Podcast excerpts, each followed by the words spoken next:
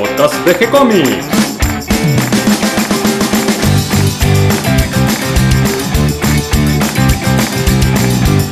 Muy bienvenidos a un nuevo episodio de G-Comics. Hoy me acompaña Nico Urich del otro lado frente a mí tomando unos mates. ¿Cómo está Nico? Todo bien, ¿no? acá andamos. Vamos a cerrar la, la saga de, de Wonder Woman. ¿Qué compañía tenemos tomando Sí, mate sí, hoy? sí, sí. No, ella es inmune a, a lo- a- a todo. Así que bueno, vamos a cerrar su, su historia, su larga historia que bueno, igualmente va a seguir por no sé cuántos años más. Pero por lo menos vamos a dar un recorrido hasta, hasta los días de hoy. Porque la idea era salir con este podcast antes de que se estrene la película. Sí, que se estrena ya, ya en estos días. Yo puedo decir que vi la película anterior, eh, Wonder Woman, con Gal Gadot. Bien, Est- está, está buena. Ah, es dentro de- hasta en ese momento era creo que lo, lo más aceptable de, de este nuevo universo cinematográfico de DC que era bastante flojito. Y la película de la Mujer Maravilla dio como, bueno, puede andar la cosa. Y bueno, vamos a ver cómo, cómo sale esta. Igual, o sea, vamos a hablar de cómo fue todo su recorrido hasta, hasta esta película de hoy. Sí, no nos adelantemos. Nos habíamos quedado a- en la década del 70.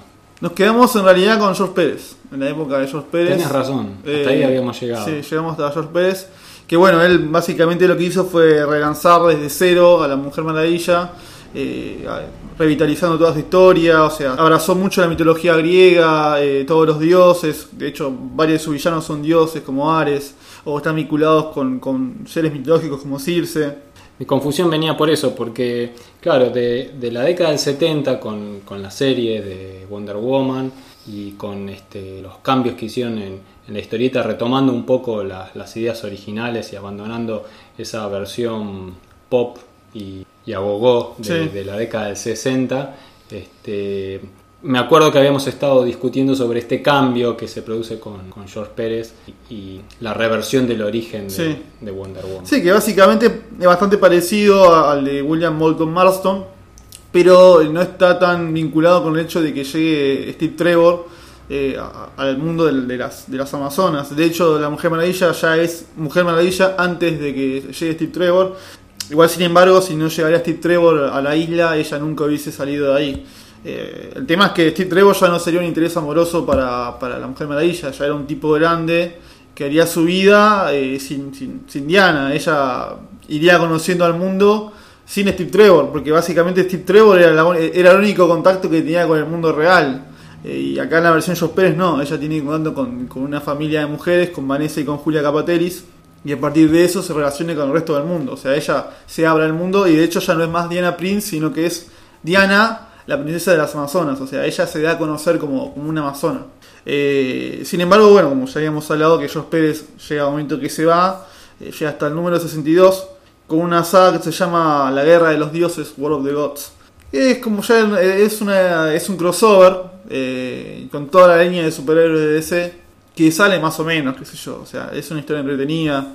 Básicamente se trata de que, de que los dioses griegos se enfrentan a los romanos por una manipulación de, de Circe, que es una de las villanas de la Mujer Maravilla. Y la historia termina que los dioses griegos se van de la, de la isla del, del Olimpo y deja a los dioses romanos más o menos como ocupando su lugar. Eh, ya las historias de Pérez no estaban buenas, ya se notaba el desgaste, y de hecho ya él no dibujaba, dibujaba, eh, los reemplazaron tres dibujantes, eh, Chris Marinan, Cynthia Martin y eh, Jill Thompson. Jill, Thompson hoy es más conocida como dibujante, eh, pero en, esa época era recién comenzada, o sea, está bien el dibujo, pero no es George Pérez, o sea. Al irse George Pérez entra William Messner Loebs, que en, es- en ese momento escribió Flash, que a mí me encantaba en Flash, la, etapa de, de William de Flash me encanta, y escribió algún- alguna que otra serie más para, para DC y otros, otras editoriales. Eh, y ya de entrada William Messner Loebs lo que quiere hacer es más o menos llevar, sacar a Diana de, todo el tema de los dioses, eh, no relacionarla tanto con las Amazonas. De hecho, de un día para el otro, en la serie, las Amazonas se van, o sea, desaparecen, desaparece la isla y, y hace de la, de, la, de la serie mucho más de acción. Eh, también ah, con la llegada de, William Messner Loebs llega otro editor que se llama Paul Cooperberg que él ya estaba consciente de lo que se estaba, que se estaba pasando en el cómic yankee en esa época, ¿no? Estamos en 1992 y en esa época es el boom de Image, ¿no?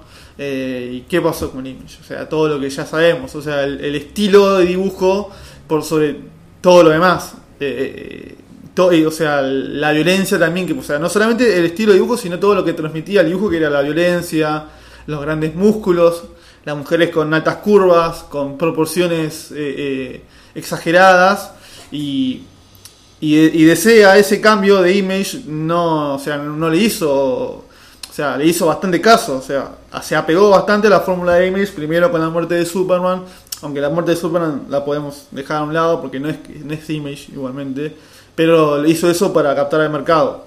Sí podemos hablar de, por ejemplo, de lo que pasó con Batman, que le crearon la columna, trajeron un Batman nuevo, más violento, y lo que van a hacer con la Mujer Maravilla es algo más o menos parecido.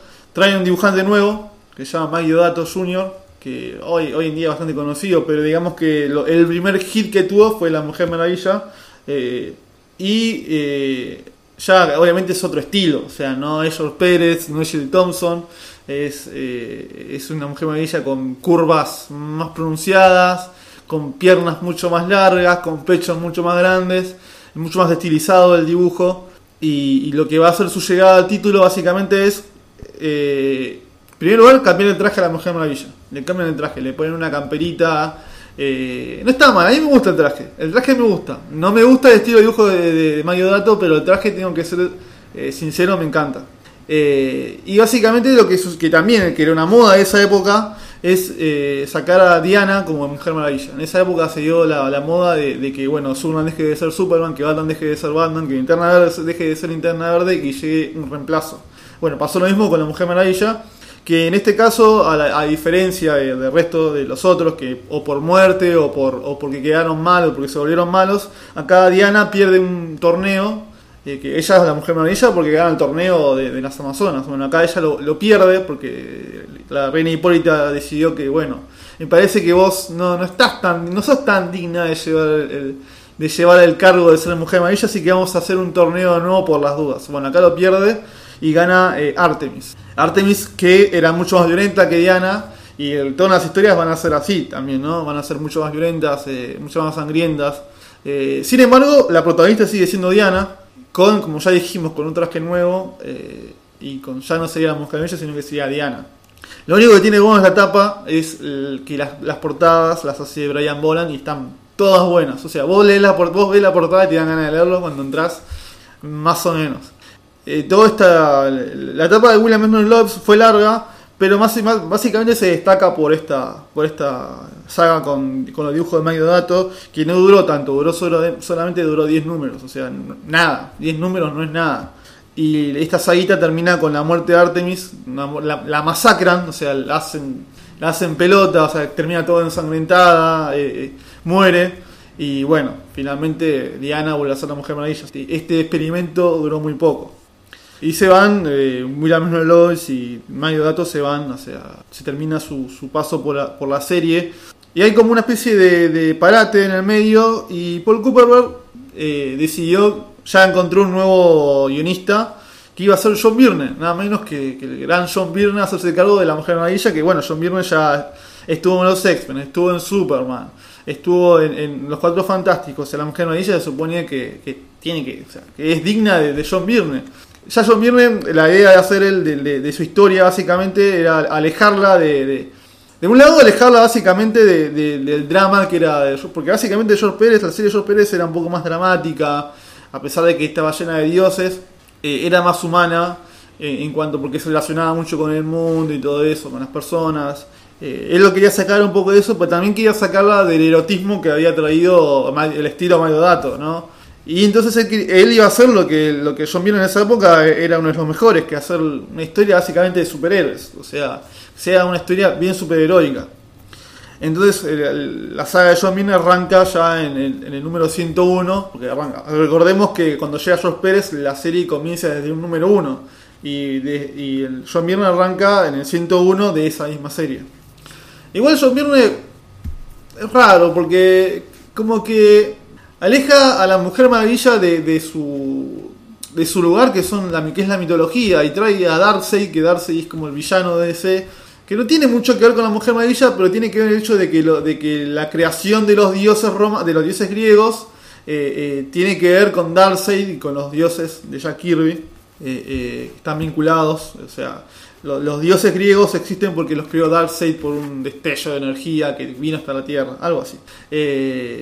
Bueno, la cuestión es de que esto no gusta mucho a los fans, que se pelee con Darkseid y todo eso. Eh, bueno, obviamente al ser dibujada por John Byrne está recontra bien dibujado, eso no, no vamos a, negarlo. Y, lo, y también que hace John Byrne es crearle una nueva Wonder Girl, que es la nueva, o sea, una nueva Wonder Girl que sería una nueva compañera, que bueno, esa, esa Wonder Girl nueva, o sea, tendría relevancia en otras, en otras series y en otro, bueno, sería parte de los Teen Titans, sería importante. Eh, sin embargo, bueno, llega el número 127 de la, dentro de lo que hizo John Byrne, que fue asesinar a la Mujer Maravilla, muere, eh, muere Diana enfrentándose a, Nerón, que es una especie de, Satán del, universo DC. Sin embargo, no es que muere para desaparecer del título, sino que la muerte la lleva a ser una diosa. O sea, los dioses eh, eh, la premian con un ascenso a una especie de divinidad y Diana se transforma en la diosa de la verdad.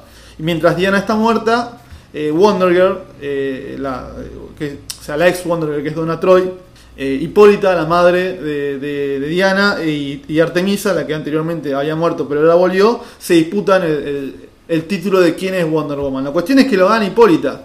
y acá lo, interesante es que, bueno, o sea, si sabemos que la, que la Mujer Maravilla fue creada en los años 40, en las historietas viejas, eh, y, fue miembro de la Sociedad de la Justicia, de todo lo de la Dorada. Bueno, lo que hace John Byrne básicamente es hacer de que Hipólita, la madre de Diana, eh, fue esa Mujer Maravilla. La Mujer Maravilla de los años 40 de la Sociedad de la Justicia es Hipólita, la madre, porque viaja al pasado y todas las historias protagonizadas por Diana en esa época son protagonizadas por la madre. Bueno, qué sé yo. Un poco rebuscado. Un poco rebuscado, pero bueno. Porque además es la original, entonces. Claro, da mucha vuelta. Da mucha vuelta. Bueno, la cuestión es que ella fue la primera mujer maravilla entonces. Igual, sin embargo, obviamente esto iba a durar poco porque Diana, por más que sea, o sea, ahora que es una diosa, la diosa de la verdad, ¿quién más, si no es ella, quién, quién más puede ser una mujer maravilla que no sea Diana, al ser ya una diosa? Bueno, entonces vuelve y así termina la, etapa de John Byrne que duró 36 números más o menos. Y dentro de todo está bien, a mí me gusta, o sea, qué sé yo, capaz porque me gusta John Byrne, pero ese entretenía, tiene algunas cosas que, que, no sé si van, pero ese entretenía. Eh, después hay como una especie de, de, de, etapa así de transición, de que agarran varios guionistas, varios dibujantes. ¿En qué año estamos? estamos en el año 98, por ahí. Algo para destacar es que varios de los últimos números de la etapa John Byrne, las tapas las dibuja García López, que están todas buenas. Eh, así que algo para destacar es eso. Bueno, en ese caso no es como pasaba a comienzos de los 90, que comprabas la revista por la tapa y te decepcionaba. en, este caso, tanto la, la, portada como el interior valían la pena. Valían la pena, sí, sí. Aparte las historias más allá de todo el bardo con la madre, o sea que Hipólita están buenas, a mí me gustan, o sea, son recomendables, son, son entretenidas. Eh, acá igual hablamos de que las portadas las hace la seguida García López. Y ya en esta época, más o menos 98, 99, al irse John Byrne, entra Adam Hughes como, como portadista de Mujer Maravilla, que a mí la Mujer Maravilla de Adam Hughes me encanta. Me parece, no sé si la definitiva, porque me, encanta como la hace Adam Hughes a la Mujer Maravilla. Lástima que no dibuja, no dibuja adentro, bueno, pero bueno. En esta época hay 99, 98, 99, entrando a los 2000, hay como varios guionistas que entran, salen, eh, no, no se destaca ninguno ninguno se queda, ninguno tiene como un plan a largo plazo de qué hacer con la, con la serie. Hasta que en el 2001 entra un dibujante que a mí particularmente nunca me gustó, sé que a mucha gente le gusta, pero no me gustó básicamente porque se copia mucho, o sea, mucho a George Pérez. Es como una especie de clon de George Pérez que, tiene como aparte además, tiene como algo, algo noventoso que, que encima no me gusta, o sea, es Phil Jiménez. Phil Jiménez arranca como, como dibujante, pero en realidad eh, no era solamente el dibujante, sino que era el argumentista de la serie. Él no solamente dibujaba, sino que era el que creaba historias. No las escribía porque no tenía, él no era guionista, pero el que, el que ponía la idea y el que ponía sea, el arte era Phil Jiménez. Ah, y él sí se queda por varios años. Y en la primera saga, bueno, ya para vender, porque como él sabe que se quiere quedar varios tiempo, entonces lo que hace de un principio es hacer una saga con Batman. Bueno, Mujer Maravilla más Batman, obviamente que esto le va a ir bien. Eh, y efectivamente sí, le fue bien. Eh, la saga por está buena porque es, eh, los hijos de Ares, que eh, entran a Ciudad Gótica porque quieren que Ciudad Gótica sea un lugar digno para, el para que el padre pueda estar en la tierra y Ciudad Gótica es una ciudad horrible, llena de caos, eh, es el mejor lugar para el dios de la guerra. Entonces lo que hacen es poseer al guasón, a, la tierra venenosa y a espantapájaros. Entonces o van a ser un infierno, entonces van a necesitar a la Mujer Maravilla sí o sí para que la ayude. Así que arranca bien y, a partir de eso sigue por, por varios números en el que eh, entre, en, entre esos números muere Hipólita, la madre de la Mujer Maravilla.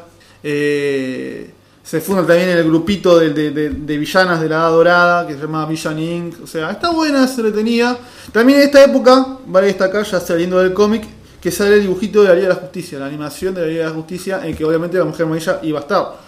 Eh, y no solamente iba a estar, sino que era, era una de las que más protagonismo tenía. O sea, la animación de la Liga de Justicia, la mayoría estaban casi todos pintados. Porque Superman estaba pintado, estaban casi todos pintados, menos la Mujer Maravilla, y me animaría a decir que Batman también. O sea, los dos eran los que más protagonismo tenían. Y de hecho, algo que la verdad que nunca di el sentido, hicieron como que haya algo de, onda ahí entre Batman y la Mujer Maravilla. No sé.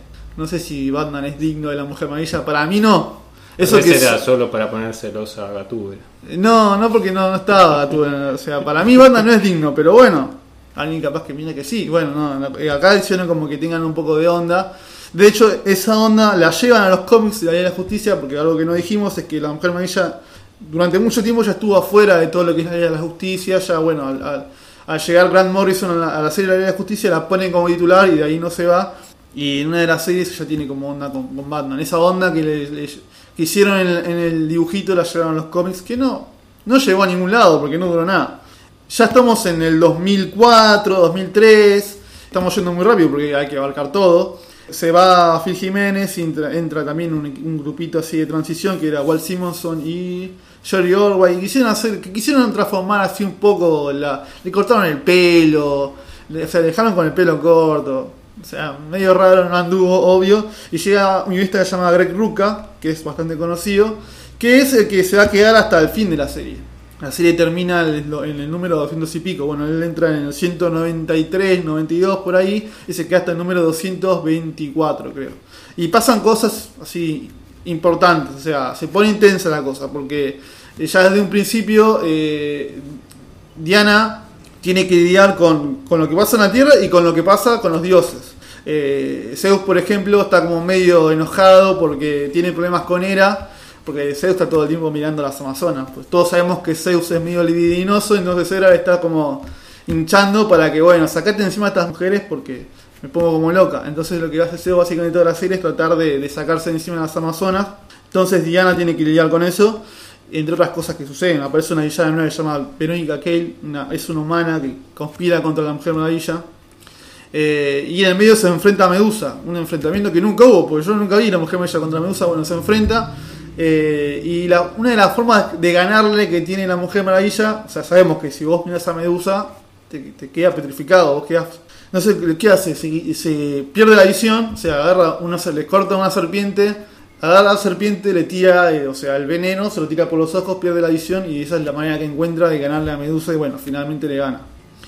Y ya estamos en el 2005 por ahí, bueno, DC, como siempre siendo DC, lanza la secuela que nadie pidió, que no queríamos leer, de Crisis en Tierras Infinitas. Y para hacerlo, o sea, lo hizo, la, anunció como dos años y en, ese periodo de dos años eh, tuvimos eh, eh, prólogos, prólogos larguísimos, con sagas larguísimas, que todos te preparaban, te decían como camino a la crisis infinita. Bueno, en, ese periodo, que es algo que creo que va a estar muy vinculado a la película esta nueva, la Mujer Maravilla mata mata a Maxwell Lord, que era un, que era un tipo que estaba conspirando contra los superhéroes y, sabía, bueno, la Mujer Maravilla no encontró mejor manera de sacarse este tipo de encima que matarlo.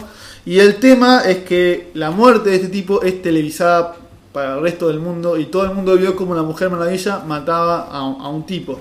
Entonces, esto, la Mujer Maravilla era embajadora de las Amazonas al resto del mundo. O sea, políticamente fue un desastre. Es como que estemos viendo, no sé, a, un embajador eh, matando, no sé, a, un político. Y básicamente lo que, es lo que pasó en el cómic. Y encima de esto le lleva consecuencias a la de la Justicia, porque se pelea con Superman y se pelea con Batman por lo que hizo, entonces es el fin de la Liga. Eh, es- esas son las consecuencias que tiene el acto de la Mujer Maravilla de matar a Maxwell Lord, que justamente es, es algo que creo, no estoy espoleando porque no sé, no vi la película, pero Maxwell Lord va a ser, va a ser uno de los villanos de la película de la Mujer Maravilla, esta de nueva que se está por estrenar ahora, así que posiblemente no estoy espoleando nada porque no la vi. Pero, algo de esta idea. Pero algo de esté en la este, película. claro, para mí posiblemente algo de esto pase en la película. Eh, pasado esto, pasado la muerte de Maxwell Lord, eh, también, o sea, finalmente Zeus dice ya está, hasta acá, hasta acá las Amazonas, hasta acá la isla Paraíso, se van, o sea, y desaparece la isla. Entonces Diana se queda, por un lado, por un lado perseguida por la justicia, porque mató a un tipo, y por un lado sin hogar, porque no estaba más la isla Paraíso. Entonces, pasada la crisis infinita, eh, Diana se va, desaparece. Y acá hay que hacer un parate, porque la crisis infinita, como también crisis en tierras infinitas, lo que hace es reescribir la continuidad otra vez. Y otra vez la historia de Diana fue eh, retocada. ¿Y qué es lo que hace? Básicamente trae de nuevo la historia de Diana para atrás. O sea, Diana nunca estuvo en la mujer, con la ley de la justicia en la, nueva, línea temporal de Crisis, o sea, post-Crisis nunca estuvo con la ley de la justicia. Bueno, ahora con Crisis, con crisis Infinita sí lo estuvo. Así que bueno, eh, no era necesario, pero bueno, lo hicieron. Y, después de Crisis, de Crisis Infinita, eh, los superhéroes, Superman, Batman y la Mujer Maravilla, no están, desaparecieron. Entonces hay todo un año en que, en que los superhéroes se, tienen, se las tienen que arreglar sin ellos. Y nos cuentan que ya estuvo desaparecida porque, porque estaba, bueno, estaba perseguida por la justicia. Entonces eh, Batman y Superman se tienen que se les ingenian para, para dar un para hacer qué hacemos con esta mina, o sea, tratemos de ayudarla. Entonces lo que hacen no fueron muy originales, es crearle una nueva identidad secreta. Y es Diana Prince, como las historietas viejas. George Pérez en su momento no quiso que la mujer ya sea Diana Prince porque no le había sentido. Bueno, ahora tiene sentido porque ella está perseguida por la justicia, si se presenta como la mujer maravilla, la, la agarran. Entonces tiene sentido que esté en la tierra como Diana Prince. Y es un agente del gobierno, como las historietas viejas, como parte de las historietas viejas también. Bueno, eh, así que bueno, arranca de nuevo otra serie, por otro número uno, de la Mujer Maravilla, en que nos cuentan todo lo que le pasó, que consiguió identidad secreta nueva, de que es agente del gobierno, de que también eh, Donna Troy, que, es, que era Wonder Girl, eh, es la nueva Mujer Maravilla, porque o sea, te- te- tenían que arreglar, sin se tenían que arreglar igual, y encima aparecen todos los villanos de nuevo, se comprueban todos los villanos de la Mujer Maravilla, y Donna Troy no puede, entonces no puede con todos ellos, así que Diana tiene que salir de- del, del descanso y tienen que ayudarla porque si no se, se pudría todo. Encima, en esta, en esta etapa, en esta nueva serie, eh, el guionista es Alan Heimberg. Alan Heimberg eh, era guionista de televisión y, y también escribió un par de números en Marvel. El tema es que esta serie, por ejemplo, arrancó en junio el primer, el primer número. El segundo sale en febrero, o sea que había un problema grave con los retrasos de la, de la serie. Eh, y, cuando, y cuando empiezan a ver, el tema no era el dibujante, era el guionista. El guionista estaba recontra retrasado. O sea, primero arrancamos una serie con todo, con bombos y platillos, un nuevo número uno, con con un buen dibujante que era Terry Dawson, que también dibuja una mujer bella que a mí me gusta mucho. Eh, así que bueno, vamos a meterle porque también queremos vender. Pero ya sacás el primer número en junio, el segundo en febrero, el tercero me lo vas a sacar en septiembre, o sea, peor que, que- que mi caso con el vigía, o sea. eh, Es difícil llevar la frecuencia regular, ¿viste? Los Es grandes dibujantes solo pueden Sí, hacerlo. Después bueno. el resto somos todos estudiantes. Sí, pero bueno, acá encima el caso del guionista, entonces, ¿qué hicieron? No podían tener una serie, un número 2, un número 3, que ellos querían, necesitaban vender, entonces que hicieron, bueno, eh, cortamos esta saga, la cortamos hasta acá y arrancamos el número 5 con otra saga. La, e- la saga que arrancamos la concluiremos Dios sabe cuánto. Entonces lo que hicieron es cortarla en el número 4, la saga esta nueva que arrancó Alan Heimberg, este guionista, que se retrasaba, y en el número 5 arrancar otra. Y la concluyeron en un anual. Eh, igual finalmente este tipo terminó esa saga y se fue. O sea, ya está, nunca más lo volvé con nosotros porque te damos un guion y lo terminás tres años después. Una serie regular, o sea, se lo toma muy en serio la serie regular ya. Antes, ahora ya no. Se la tomaba muy en serio la, la regularidad de las series. Eh, y bueno, a partir del número 5 hay guionista nuevo, no pega, hay otro, no pega. Eh, finalmente creo que por el número 14 llega Gail Simon, que es una guionista bastante buena. Eh, y finalmente ella sí se hace cargo de la serie y se queda varios números más, hasta el número más o menos cuarenta y pico. Eh, ya Terry Dawson, que era el dibujante que arrancó, ya no estaba. Eh, llega Aaron Presti primero y después Nicolas Scott, que es una dibujante que es muy buena, que para la Mujer Maravilla queda muy bien. Eh, y hasta ahí ya estamos en el año 2010, ya estamos más cerca de acá. Ya empiezan a tener la idea de hacer una película. Sí, ya tienen la idea. hacer- Sí, tienen la idea de hacer una película. De hecho, empezaron a hacer una película eh, con una actriz que no me acuerdo el nombre. Creo que es Adrien Palicki. Creo que sí. Una chica, es una chica muy linda. Pero vos la ves en el traje y como que hay algo que no va. Yo creo que Sí, el problema que no es encaja, el sí, traje. Le hicieron muy ajustado el traje. Para mí, Sí, hay- está un poco forzado el Está- tráiler. sí, Eh, sí. ahí, si lo buscan en YouTube está el, el tráiler, seguramente la mayoría ya lo vio. Este, no, no es- no termina de estar ni mal ni bien, ¿no? Sí. Es como que le, le falta todavía pulir la, Sí. la idea. Y que creo que es lo que hicieron unos años después, que terminan de redondear la idea, un poco como les pasó con la serie, Con la serie. a principios de los 70. Sí, sí, pasa que en la, serie se tomaron muy poco tiempo. Al año ya hicieron la serie, la- el piloto de la mina rubia y después al año ya salió el de Linda Carter. Bueno, pero igual esto no anduvo. También anteriormente estaba la idea de hacer la película de la Liga de Justicia, que tampoco anduvo. Igual me parece que se tomaron demasiado tiempo para hacer una película de Wonder Woman. Demasiado Me tiempo. llama la atención que no demasiado, demasiado lo hayan tiempo. intentado antes. Es que yo creo que DC tiene un problema muy, muy grave de, de- de cómo vender sus personajes. O sea, supieron vender a Batman muy bien, pero Sí, vendieron no- Superman, vendieron Batman y el, el paso siguiente claramente era Wonder Woman. Claro, pero ponele, vos, vos dijiste bien, vendieron Superman. Estamos yendo un poco de tema, pero bueno, está bueno hablar esto. Vendieron Superman hasta un momento, porque después la película de Christopher Reeve, o sea, llegó de la tercera a la cuarta y fueron un fracaso. Después hicieron la película Superman Regresa, que fue un fracaso. Entonces, si no pudiste vender a Superman, capaz medio difícil que puedas vender a la Mujer Maravilla. Yo creo que eso es lo que le pasó. Cuando quisieron vender de nuevo a Superman, lo vendieron mal. O sea, la película del 2013, El Hombre de Acero, perdón si la- lastimo a alguien, es muy mala. Y ese no es Superman. O sea, yo creo que ellos tienen problemas para vender su- sus personajes, cosa que Marvel no lo tiene. Marvel sabe vender bien sus personajes. Ese no, no lo puede hacer. Sabe venderte bien Batman. Y no hay, no hay otra forma. Eh, bueno, la cuestión es que la película esta no, no salió. Eh, ya en los cómics estamos por el número 600. Guy Simone se va, entra un J. Michael Straczynski, que es- no sé si seguirá, seguirá así, que es un guionista bastante reconocido, pero lo que hacen en La Mujer Maravilla es cualquier cosa. Cuando digo cualquier cosa, es cualquier cosa. Eh, le cambia la historia, o sea, es eh, ya no es la misma Wonder Woman de siempre, le cambia la historia, le cambió el origen, le cambió el origen de las Amazonas, no sabemos si está en continuidad, si no está en continuidad, no tiene relación con el resto de los personajes de DC, eh, eh, son 14 números que no sirvieron de nada, porque al final todo termina como si fuera una alucinación, o sea, un disparate, o sea, no, no tiene sentido en el contexto que se estaba publicando y tampoco en el siguiente, ¿por qué? Pues ya estamos en el 2011 y llega el bendito reboot, los nuevos 52, eh, ese que todos tanto amamos, siendo irónicos.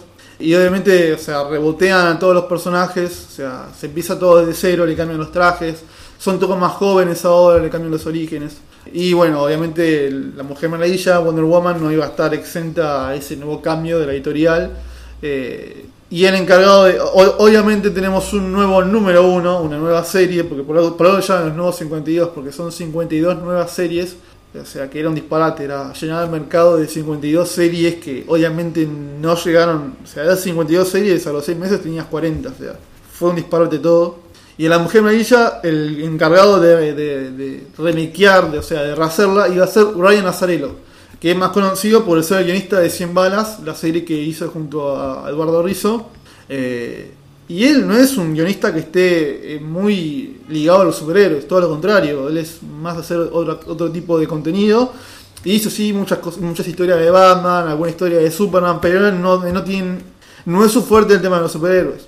Y bueno, para hacerla corta, eh, acá obviamente nuevamente hicimos, tenemos un nuevo origen. Lo, que, lo único que mantiene Brian Azzarello de la Mujer Maravilla son los dioses, que están muy ligados a la mitología griega, y nada más. ¿Por qué? Porque ya la Mujer Maravilla no sería un producto del barro, no sería hija de, de- solamente de, de- de una madre, no. La Mujer Maravilla sería hija de Zeus. Y de eso básicamente se trata toda la serie, un conflicto familiar entre todos los hijos de Zeus y la Mujer Maravilla que es hija de Zeus. ¿Un problema por la herencia? Más o menos, tal cual, más o menos. Como los hijos de Maradona, bueno, algo así. Eh, un problema por la herencia de- del padre. El problema es que, que sí, o sea, que la- o sea, todo el mundo dice de que esta fue la mejor serie de, de los nuevos 52, de que, de, que es muy- tiene mucha calidad, y sí, no lo vamos a negar porque está muy bien escrita, los diálogos están muy bien. Los dibujos, el dibujante es Clip, Chyan, o Clip no sé cómo se escribe, es bueno, pero funciona como una versión alternativa, no como una versión de la Mujer Maravilla de siempre. Una Mujer Maravilla que está integrada en un universo que tiene que compartir con otros personajes. Eh, que ya tenía su historia, que ya tenía su mitología, que ya tenía sus personas. que ya tenía herederos, porque estaba Wonder Girl, o sea, ya. Era una Mujer Maravilla que funcionaba hasta ahí, o sea, terminaba hasta donde empieza y termina la serie de Reina Salero. No, no. O sea, si la llamabas la mujer poderosa, eh, a ser exactamente lo mismo, porque no era la Mujer Maravilla. Eh, de hecho, en- estaba la serie de la Mujer Maravilla y estaba la serie de la Liga de Justicia, que también estaba la Mujer Maravilla, y era otro personaje. O sea, vos lo leías, leías la serie de Azarelo y leías la Liga de Justicia y eran dos personajes diferentes. Encima uno, la, la versión de la Liga de Justicia, estaba enamorada de Superman, cosa que en la serie de Azarelo no, no se hacían cargo. Eh, Azarelo, Alicia de Azarelo, bueno, eh, llegan otros guionistas que sí se hacen un poco más cargo de que forma parte del universo DC, de que tiene onda con Superman. Eh, y bueno, como todos ya sabemos, los nuevos 52 a la larga fueron, fueron un fiasco.